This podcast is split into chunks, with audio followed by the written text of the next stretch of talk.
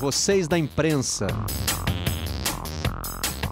Olá, eu sou Marcelo Barreto e este é o Vocês da Imprensa, o podcast do Redação Sport TV. Trazemos para cá os assuntos que repercutem na nossa bancada. E esta foi a semana da janela mais louca de todos os tempos, né? Transferências na Europa até as 23h59, há quem diga que foi até mais um pouquinho, com a internet caindo, com negociações surpreendentes, outras que acabaram não se concretizando, e tudo isso afeta também o futebol brasileiro, né? Esta foi até uma janela de contratações, clubes conseguiram repatriar jogadores, mas como é que o Brasil se posiciona no mercado internacional dos jogadores de futebol. Continuamos sendo, como diz o Juca Kfouri, exportadores de pé de obra, né? Então, para a gente tentar ver um pouquinho dos dois lados dessa janela de transferências, eu convidei o Euler Victor, que é representante da Dreamstock no Brasil. Tudo bem, Euler? Tudo bem, Barreto? É um prazer estar aqui contigo, poder falar um pouco sobre o que está acontecendo aí no futebol, esse atual cenário. Muito obrigado pela oportunidade, deixando um abraço especial aí também para o meu amigo Arthur. O Arthur Salles é jornalista, mestre em ciências da motricidade e especialista em categorias de base. Tudo bem, Arthur? Tudo bem, Barreto, obrigado pelo convite. Também é comentar o Euro, a gente está falando pela primeira vez, conhece pra caramba, mas ao vivo é a primeira vez. Prazerzaço.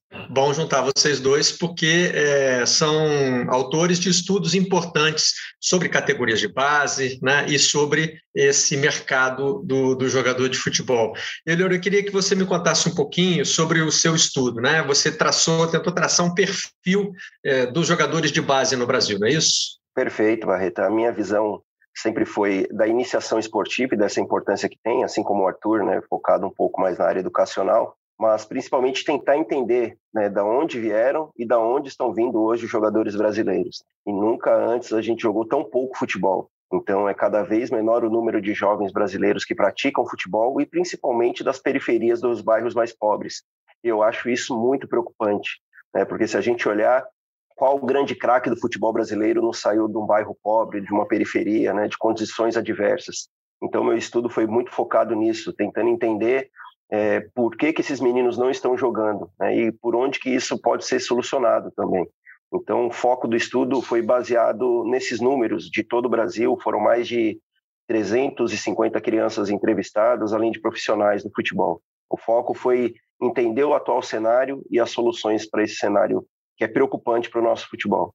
E o Arthur Salles, na Universidade do Futebol, fez um estudo sobre o fluxo migratório, né, Arthur, dos jogadores brasileiros. Sim, vamos discutir um pouco mais sobre isso aí, vamos ver como, como a gente leva essa conversa, mas o fluxo migratório é importante da gente entender justamente porque todos esses meninos que viajam pelo Brasil eles estão vulneráveis a vários tipos de desrespeito aos direitos básicos é, que deveriam ser garantidos tanto dentro quanto fora do futebol. Na verdade, o futebol ele está só no meio dessa bagunça toda que é, que é o nosso país, né?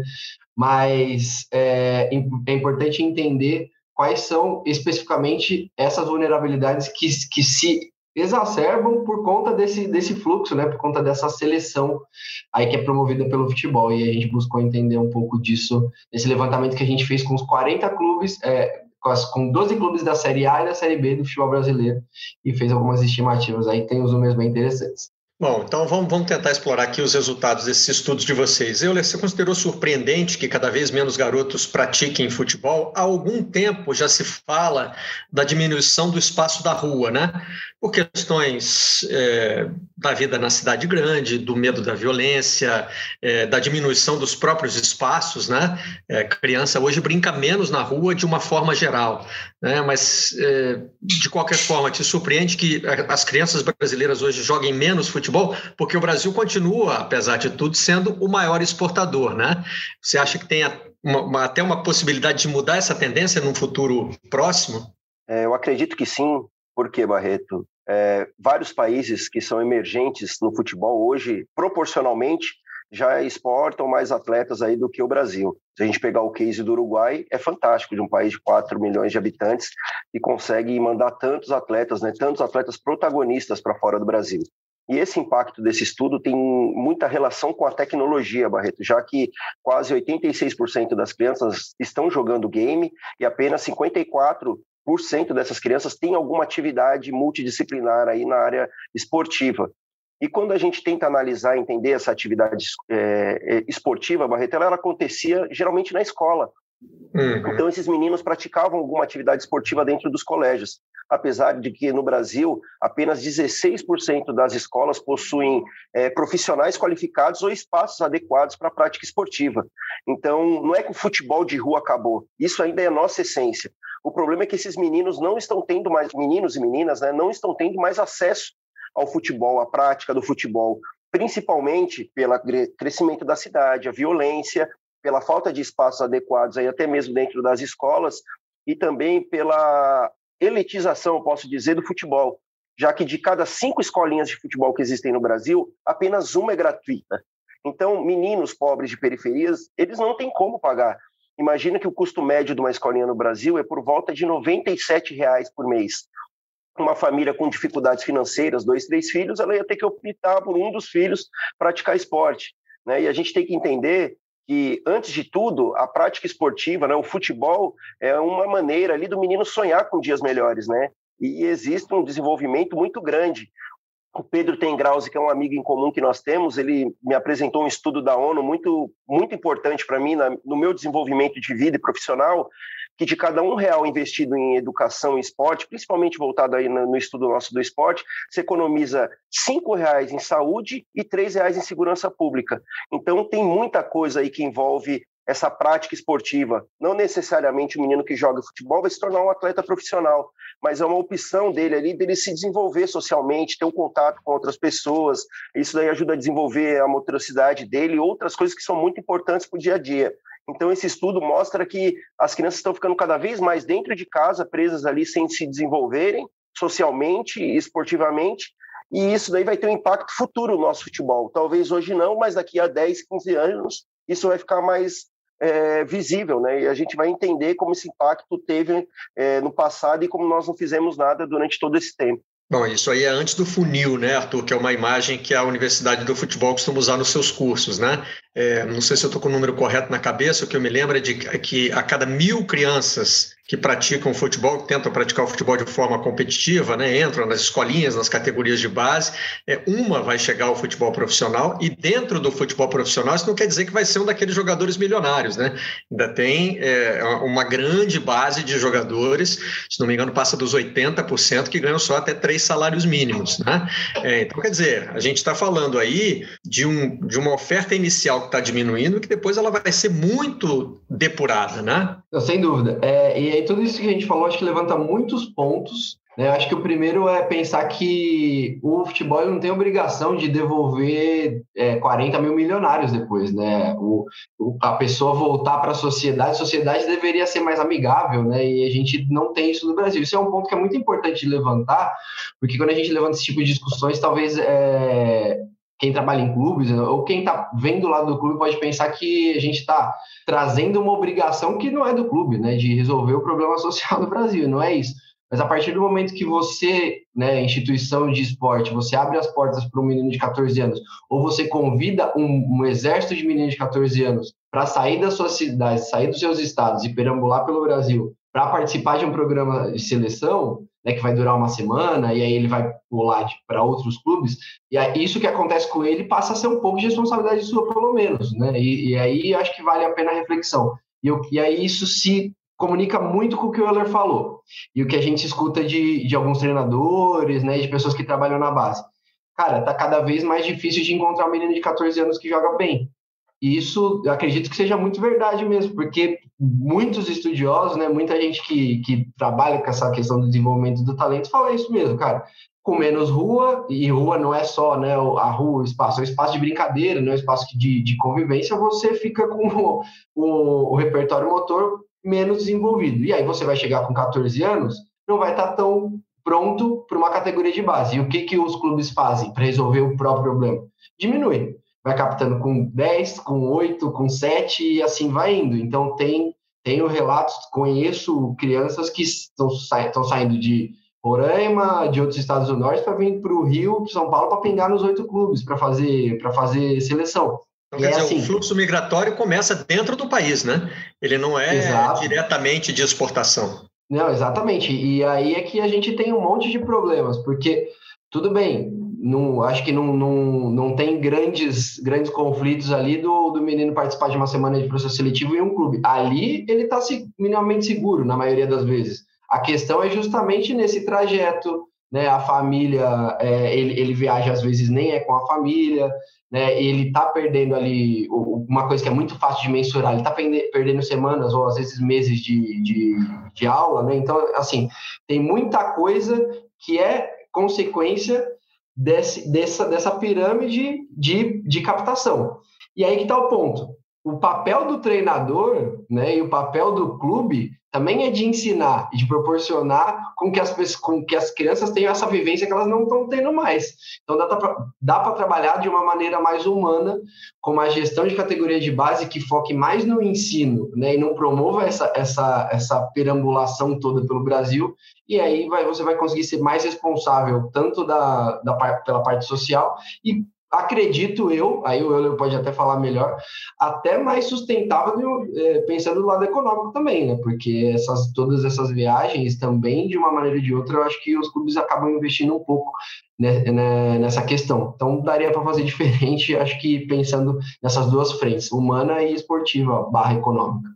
E a concorrência dos clubes europeus, né, Euler, está chegando cada vez mais cedo ao futebol brasileiro. Né? Os jogadores estão se transferindo aqui daqui para a Europa mais jovens, porque os clubes europeus acreditam que podem formar melhor o jogador brasileiro, né? e já tem escolinhas aqui dentro também. Se bem que aí bate um pouquinho com o que você falou sobre a elitização, porque nenhuma dessas escolinhas é baratinha, né? E eu não sei se eles estão uhum. fazendo um trabalho de, de prospecção, mas que impacto tem essa presença dos europeus cada vez mais cedo aqui no futebol brasileiro? Ah, essa pergunta é muito boa, Barreto. Agradeço, porque esse é um ponto que a gente discute muito pouco. Então, quer dizer que um clube europeu vem para o Brasil para ensinar o jovem brasileiro a jogar futebol, e ele, ao invés de ensinar na terra dele, está vindo ensinar aqui quem ele contrata. Não faz sentido nenhum. Né? Então, peraí, o brasileiro que é criado na rua jogando futebol descalço na praia, quando ele fica faz 18 anos, o clube europeu, vamos pegar o Benfica, que é um clube que contrata o Sporting, diversos brasileiros e leva para a Europa para jogar. Mas ele está vindo aqui ensinar o estilo europeu para os meninos brasileiros. Então, tem alguma coisa que está conflitante aí. Não, não sei, para formar torcedores, captar verba, ou identificar, porque eu também não acredito em Coelhinho da Páscoa. Eu acho que eles estão vindo aqui no Brasil realmente para identificar talentos também. No, no, a gente não pode acreditar que uma escolinha do Barcelona que está no Brasil vai identificar um novo Messi, um novo Neymar com 8, 9 anos e eles não vão levar embora. Porque hoje, Barreto, eu estava falando antes com o Arthur, se a gente analisar, como nós fizemos uma pesquisa há algum tempo atrás, eram mais de 40 atletas brasileiros com menos de 20 anos atuando em clubes em categorias de base na Europa. A gente está falando de Porto, Benfica, Ajax, vários brasileiros que não tiveram passagens por grandes clubes aqui do Brasil, e estão jogando lá na Europa em outras equipes. E essa migração aconteceu muito pré-pandemia, quando a gente começou a ter alguns problemas políticos aqui no Brasil, famílias que migraram, foram embora para a Europa, e com jovens lá a partir de um ou dois anos na Europa, eles já começam a atuar nesses clubes. Isso aconteceu e tem já estudos que estão mostrando esses atletas, e também aqueles atletas que acabam migrando quando fazem 18 anos, 19 anos, eles saem da categoria de base de um clube, assim como o caso que ficou famoso agora há pouco tempo do Caio Jorge. É um atleta que jogou um ano e meio, dois anos profissionalmente no Santos, foi embora para jogar na Juventus e não teve é, não teve né, nenhum retorno financeiro para o clube que ele formou. Então, eu acho que isso daí vai se tornar uma rotina cada vez mais comum, Barreto, porque eles identificam o jovem talento no Brasil e eles terminam o processo de formação.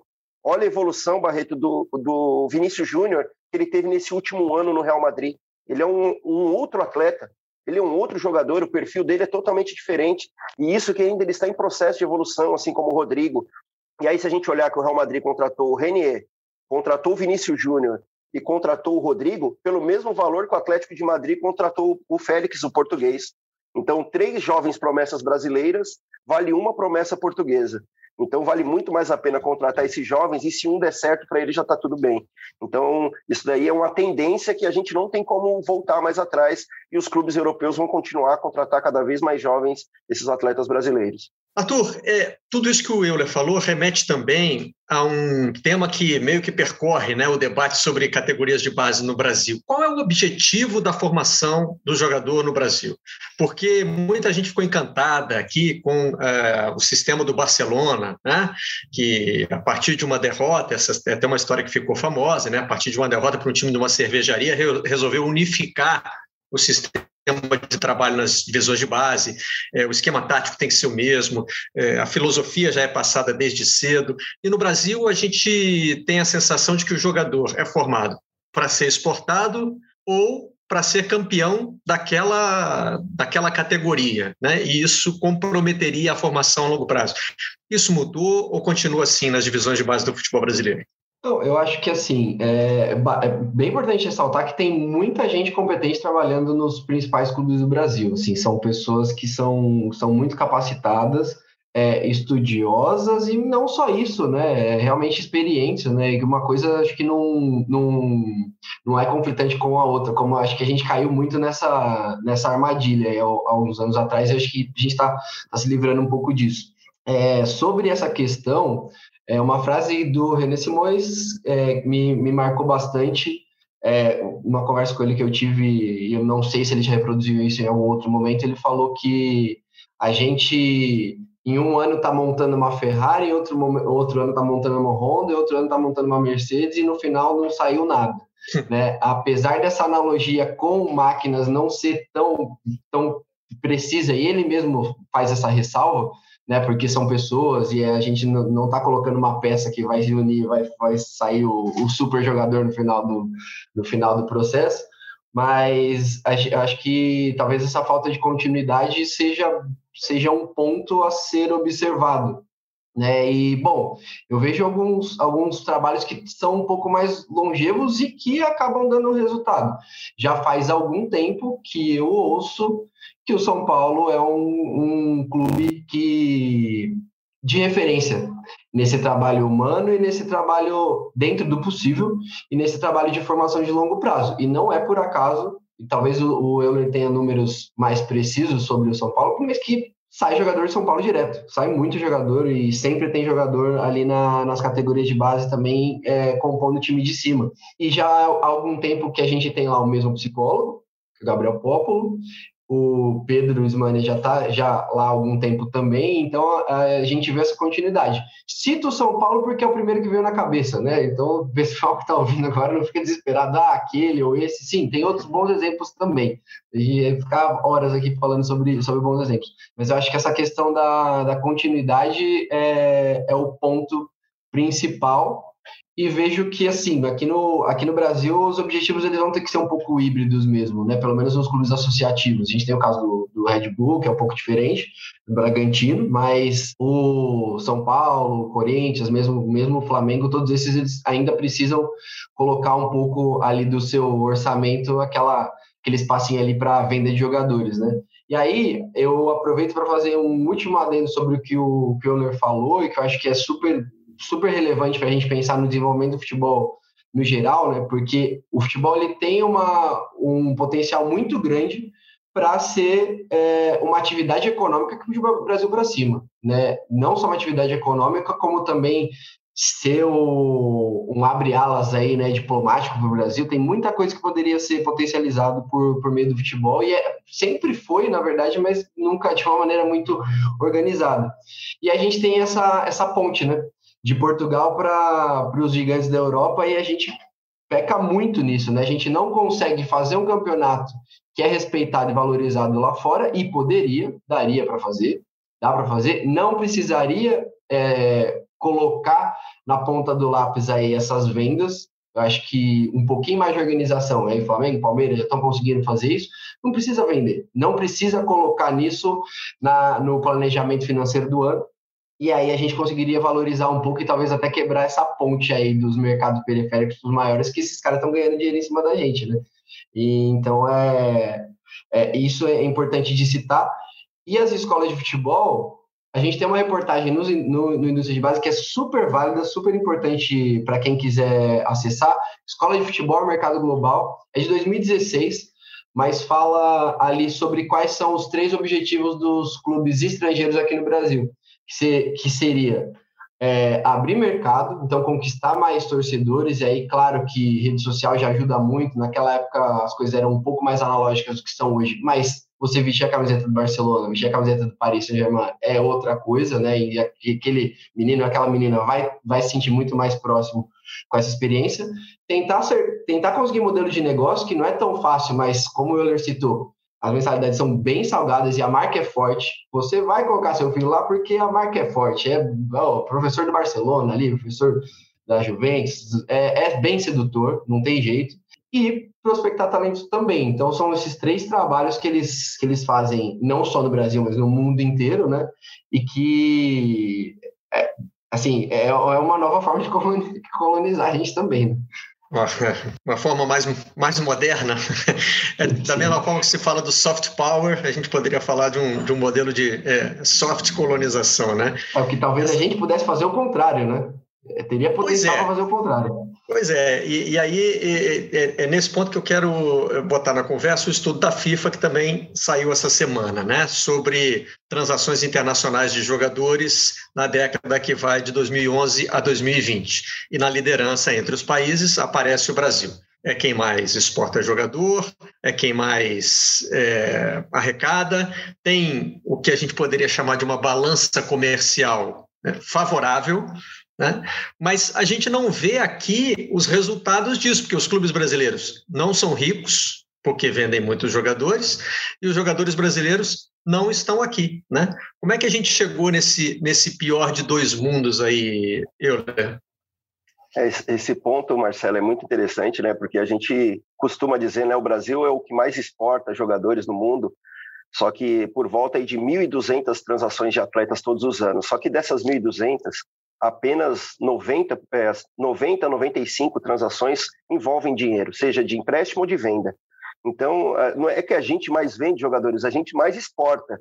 Isso daí pode ser como commodity. A gente está mandando jogadores amadores, semi-amadores, nós estamos mandando jogadores para fora, mas esse dinheiro não está ficando no Brasil. Porque se a gente olhar o clube que mais faturou com venda de jogadores no mundo, se chama Benfica. Esse é o clube que mais faturou. E das dez maiores transações do Benfica, quatro foram de atletas brasileiros. Então, se a gente olhar, o Benfica é um clube que consegue vender muito bem, porque faz essa, essa negociação ponte. Ele contrata um atleta brasileiro, valoriza esse atleta e vende ele depois por um valor muito maior. E isso daí tem impacto diretamente no nosso futebol. A taxa cambial também impacta a situação financeira dos nossos clubes. Tudo isso aí dá margem para eles conseguirem negociar e contratarem esses jogadores por um valor muito mais baixo. Só que, Marcelo, é, tem muito a ver também com a nossa organização, tem muito a ver também com a gestão dos nossos clubes. Né? Hoje, o Flamengo é um clube que consegue é, segurar um atleta. Hoje, o Palmeiras é um clube que consegue segurar um atleta. E falando desses dois, Marcelo, eu gosto de exemplificar os dois, porque nós vivemos a década passada uma dominância do Santos e São Paulo como categorias de base, com investimentos e atletas revelados. Só que nessa última década agora, o Palmeiras e o Flamengo estão conseguindo superar aos poucos Flamengo São, eh, São Paulo e Santos, porque eles investiram em estrutura, construção de centro de treinamento, investimento de atletas. E o Flamengo e o Palmeiras são equipes que tinham categorias de base que não tinham um aproveitamento tão grande de jogadores e hoje são potências nacionais, ganhando títulos, né, tendo ganho técnico e o ganho financeiro, seja com esses atletas performando na equipe principal. Né, você pensa que o Palmeiras gastou milhões e milhões contratando atletas e ganhou a Libertadores que ele tanto almejava no momento que colocou o, o Gabriel Menino, que colocou o Di Paula para jogar, que foi aquela valorização real que tem que acontecer na base. Então, a categoria de base no Brasil, Marcelo, eu vejo que ela é utilizada geralmente quando a equipe não tem mais o que fazer, não tem mais o dinheiro para gastar. Então, não é pensando no ganho técnico, é realmente no ganho financeiro. Forma na base para vender e contratar jogador, para repatriar jogador e pagar salário alto. Então, criamos um círculo vicioso e que isso daí parece que nunca tem fim. A gente forma na base, vende esse atleta e contrata um atleta mais velho, ao invés de tentar segurar. Né? Nós falamos do São Paulo, o São Paulo é um grande exemplo disso. O, o, São Paulo forma os atletas e esses atletas eles são vendidos cada vez mais rápido, cada vez mais cedo. E você não vê um menino que é formado na base do São Paulo por muito tempo atuando na equipe principal. E esse menino ele é vendido e a gente não sabe qual é o real retorno, né? Eu costumo dizer que o Murumbi acaba fazendo a dívida e quem paga é Cutia. e essa dívida continua pelo clube durante muito tempo e esses atletas da base sempre são vendidos para estar tá ali quitando. Então esse ciclo vicioso acaba sendo impeditivo, Marcelo. Também falta paciência da, da torcida, às vezes do diretor, para dar um tempo maior para esse menino. A gente pega o case do Casimiro, né? que saiu do São Paulo, do Kaká, que saiu daquela maneira, e foram atletas que estão brilhando, eh, que brilharam na Europa. Então, falta muito da nossa cultura. O Arthur falou muito bem de um plano diretor da base que não pode ser alterado, um plano a longo prazo, onde o clube determina os investimentos, onde 10% de toda a venda que for feita tem que ser reinvestido na base. Isso, infelizmente, não, não acontece e nem provavelmente vai acontecer. Só que o grande problema é que isso que quem está perdendo é o futebol brasileiro, né? A gente está mandando atletas para fora, não tem identificação com o país, não deixam um legado aqui dentro, não ficaram de exemplo. E, e tudo isso daí acaba sendo um problema para o nosso futebol, né? Desvalorização da liga, dos nossos atletas mesmo. Né? Eu acho que o clube tem que pensar em formar não só o craque, não só o Neymar, mas formar aquele carregador de piano. O futebol é feito de carregadores de piano para que a estrela possa brilhar e a gente está seguindo um caminho totalmente oposto do que é visto aí no mundo, né? Vamos ver no que vai dar. É, acho que a gente está até começando a ver no que vai dar isso aí, né? Há algum tempo, Arthur, o problema do futebol brasileiro deixou de ser vender o jogador de ponta, os seus melhores jogadores, porque é isso vários países do mundo fazem, né? Até países ricos têm jogadores das suas seleções atuando em, em outras ligas, porque aí é um, é um mercado globalizado. É, o problema é que o Brasil passou a vender o jogador médio e depois disso passou a vender o jogador ruim, né? É, é, é, chato usar essa expressão jogador ruim, mas enfim, se você faz um, um ranking de jogadores, o Brasil não deixou. Menor nível. É, menor nível. Não vende só quem está lá no topo. Vende quem está numa camada média e numa camada inferior, né? É, e aí é que é importante esse tipo de movimento de mercado que o Euler diz que o Flamengo hoje consegue fazer, por exemplo, de segurar jogador. Seja um jogador que um clube europeu não quis aproveitar, como é o caso do Gabigol, é, seja um, um, jogador que tem mercado aqui no futebol brasileiro, como o Arrascaeta, né? Que nem brasileiro é, mas está recuperando esse nível médio agora, né? Exatamente. Mas aí, e esse, eu não estou dizendo que esses são jogadores de nível médio eles são jogadores de alto nível. O Gabigol está na seleção brasileira, a Rascaeta está na seleção uruguaia, mas enfim, é, é uma tentativa de melhorar a média do nível de jogador que circula dentro do mercado brasileiro, né? Sim, e aí acho que você falou da, da balança comercial favorável né, em relação às transferências, e o Euler ele estava citando aqui esse pulo do gato do Benfica né, e de, outros, de outras equipes portuguesas, aí talvez pode estar o Shakhtar também, nessas equipes médias aí que fazem essa, essa ponte. E aí veio uma analogia na minha cabeça aqui sobre a manufatura, né?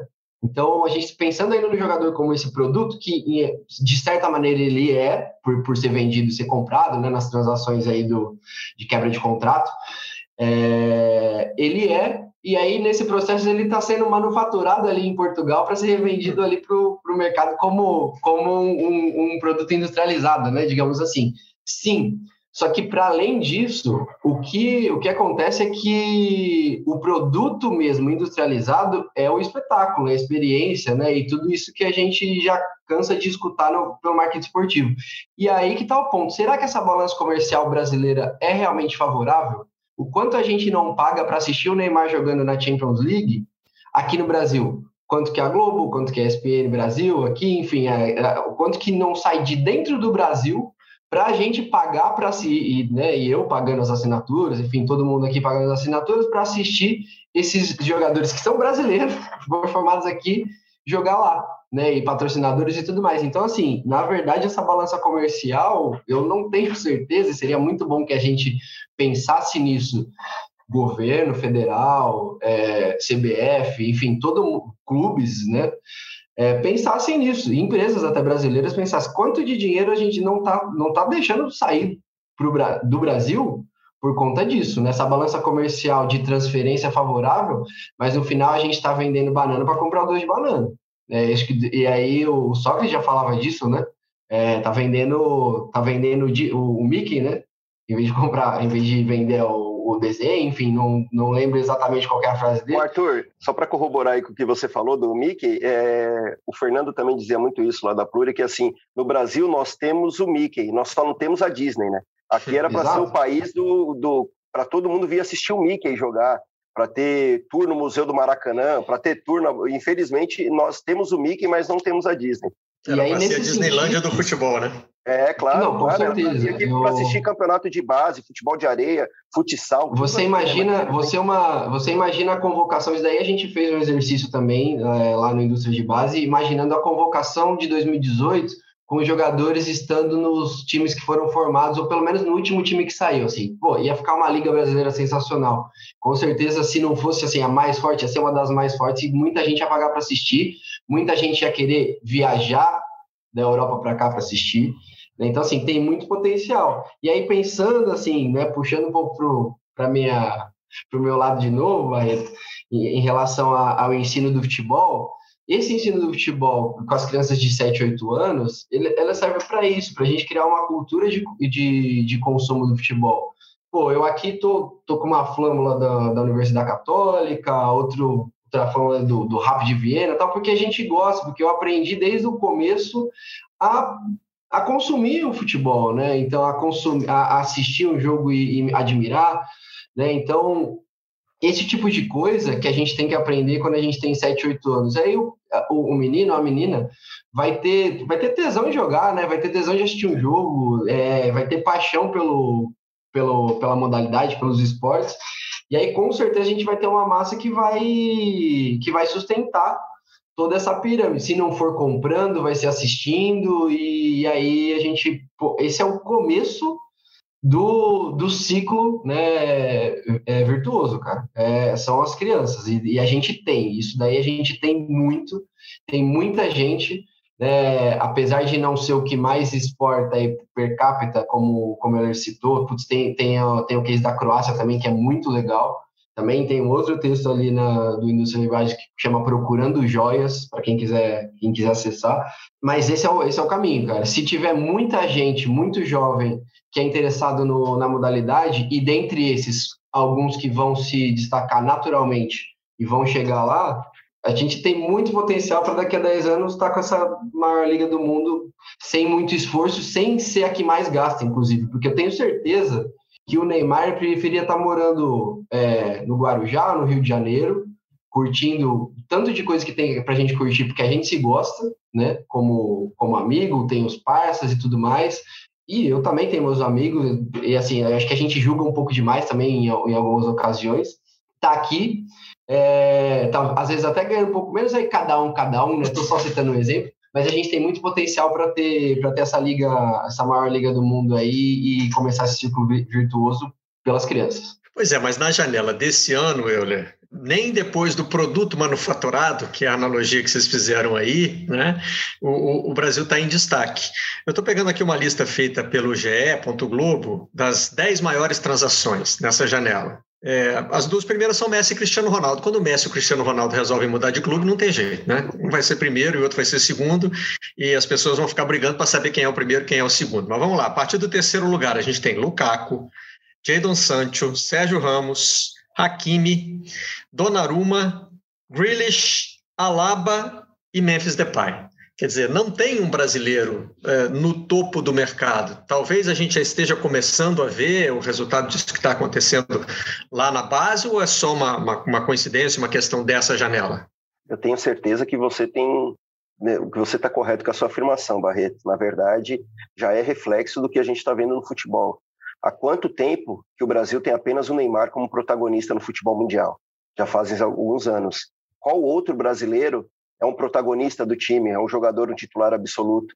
A gente vê aí que dos titulares aí do futebol brasileiro na Europa são poucos, né? O Gabriel Jesus é um reserva, o Firmino é reserva, e são jogadores que são convocados constantemente para a seleção, assim como de outras posições, das laterais, zagueiro, isso daí tem acontecido no Brasil. Então a gente tem perdido, sim, o protagonismo dentro da principal, das principais, principalmente do Big Five europeu, ali nessas ligas, o protagonismo do atleta brasileiro.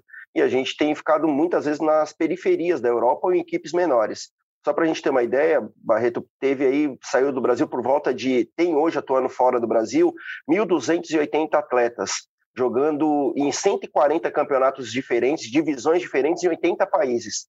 Então é uma quantidade enorme. Tem brasileiro jogando em Myanmar, Camboja, Tailândia, Indonésia, e mas no, nos principais campeonatos europeus o número é cada vez menor. Não adianta a gente tentar. É, é, que geralmente a desculpa de quem fala isso fala, é, mas nós somos pentacampeão. Não, nós somos, nós somos penta, mas nós somos penta ganhando três títulos há muito tempo atrás, né? Até 1970, dali para frente só foram dois títulos, né? Vamos vamos dar uma olhada assim, nos últimos 50 anos nós ganhamos dois títulos mundiais e isso vem mudando com o tempo, né? Nesses últimos anos nós somos eliminados em todos, todas as Copas do Mundo por equipes europeias ali nas oitavas ou como aconteceu com a Alemanha. Então isso tem é, um impacto real no nosso futebol, Barreto, e vem diminuindo o número de brasileiros, né? Até se a gente olhar no último estudo que saiu do CIES referente ao Big Five e de onde que vêm os atletas, é, tem uma quantidade até grande do Brasil, mas de transações entre os clubes europeus, saindo direto da América do Sul, os únicos países que estão no top 20 ali é Argentina e Uruguai, e sendo que dos clubes só tem Boca Juniors e River Plate. Então, até falando né, do trabalho de projeto do River na base, foi muito bem feito. O projeto do Galhardo, lá com o Gustavo Grossi, é um projeto a longo prazo. Eles estão colhendo fruto, agora está uma intersafra, mas é um projeto a longo prazo. Eu acho que falta muito isso no Brasil, da gente pensar mais para frente, como o Arthur falou, de fomentar o futebol com essa molecada, colocar eles para gostarem do jogo, né? Que antes de tudo, como o João Batista Freire fala, o futebol tem que ser uma paixão. Então o menino tem que gostar de jogar futebol, porque se ele não virar um jogador, ele vira um torcedor. O futebol tem que ser praticado de maneira lúdica, uma brincadeira, né? Ali uma, uma diversão realmente para o menino. E o que a gente vê hoje no Brasil não é isso. Os meninos jogam futebol em escolinhas, onde que com oito anos eles já estão driblando cone, não tem nada a ver com o que formavam os jogadores brasileiros, e daqui a algum tempo a gente vai conseguir é, mensurar isso como nós já estamos mensurando agora, só que, infelizmente, muitas pessoas fecham os olhos. Nós não somos mais protagonistas no futebol mundial. Essa é uma dura realidade, mas é a verdade. Nossos atletas não são mais os protagonistas do futebol mundial. Isso daí é uma consequência de tudo que nós fizemos. Nós temos o Neymar, um atleta que hoje tem 29 anos, eu acho que o Neymar tem, né? E não temos mais nenhum outro atleta, talvez um Vinícius Júnior, um Rodrigo, mas ainda são promessas. E aí, Barreto, a gente não sabe o que fazer, né? Ou a gente começa a mudar, entender o que está acontecendo e mudar isso, ou senão o nosso futuro a gente não sabe como que vai ser. E enquanto os nossos jovens talentos aqui vão driblando o cone, Arthur, na Europa se aplica a pedagogia da rua, né? É, que é algo que eles se não aprenderam com o Brasil, no mínimo se inspiraram no futebol brasileiro, né?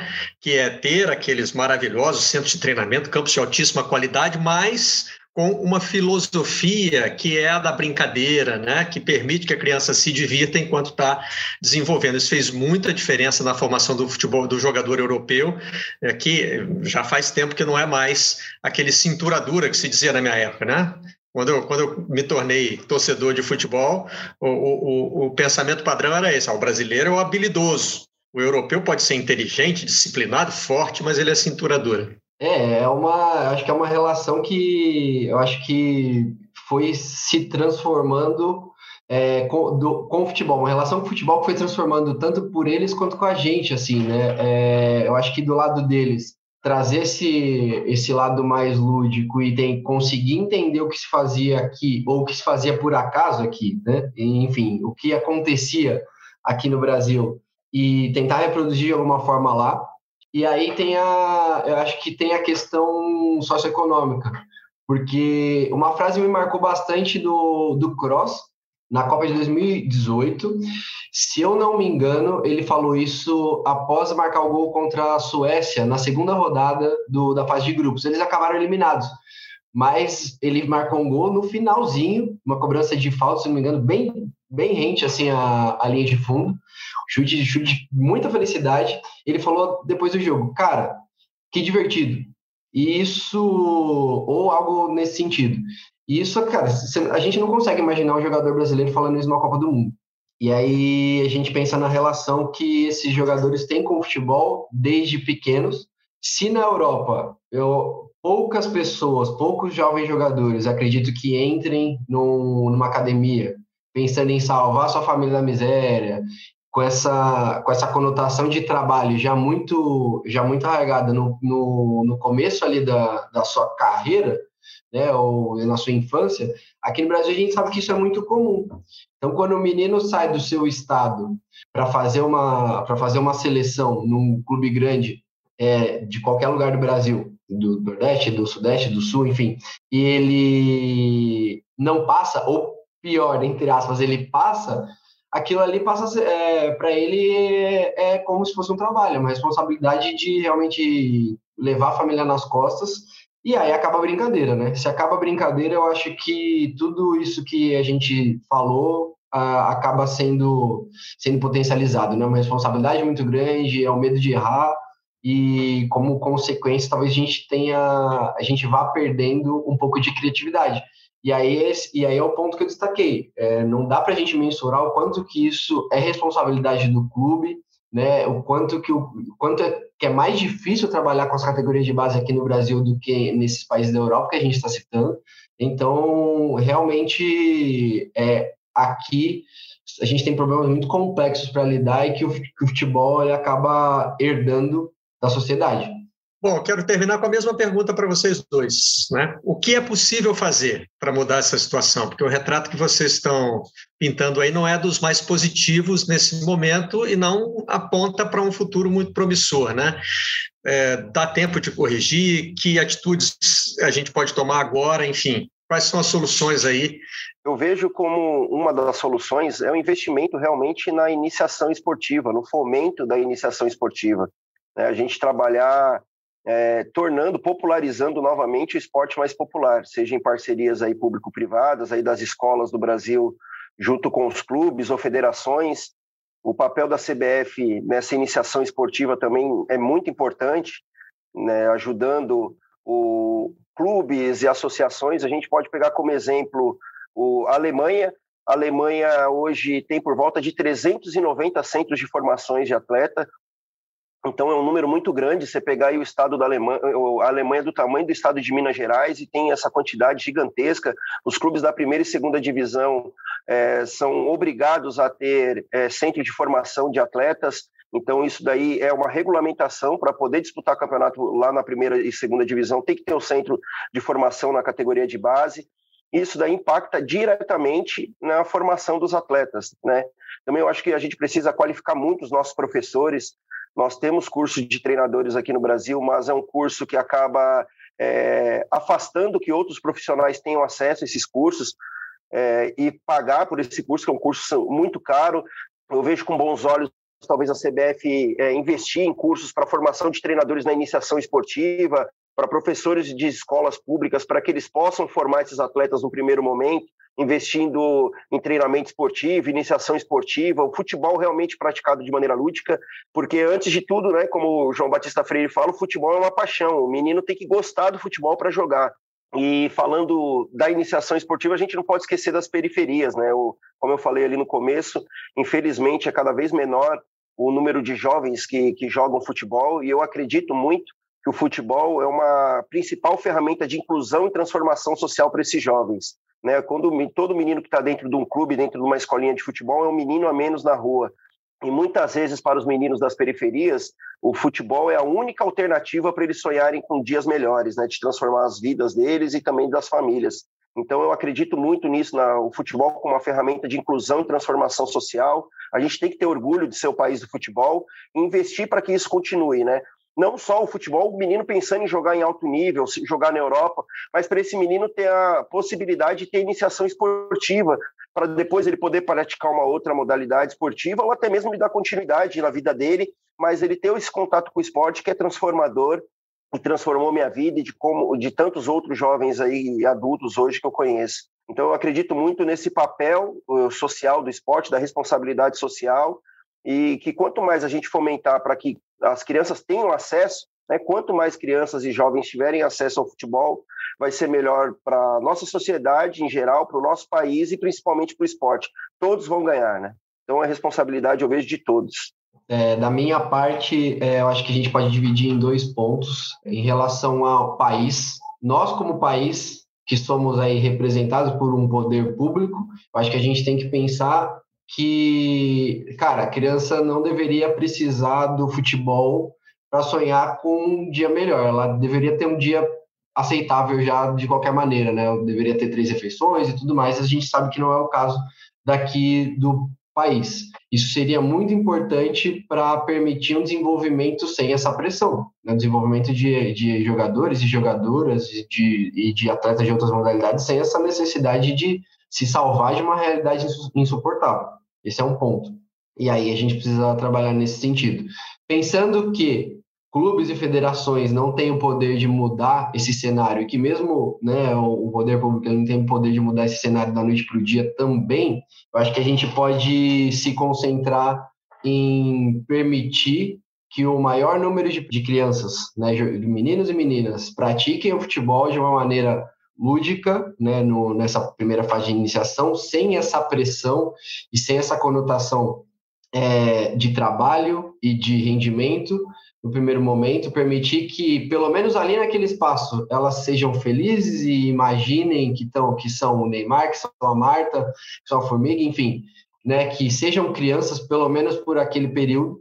E aí eu acho que esportivamente a gente vai ter é, jogadores e jogadoras muito mais criativos, muito mais livres, muito mais desenvoltos, desinibidos, que eu acho que, é, que é algumas, são algumas das nossas marcas e adultos que vão amar o esporte também. Né? E a gente está perdendo isso para, pensando como, como amantes do futebol, a gente está perdendo isso para outras formas de entretenimento.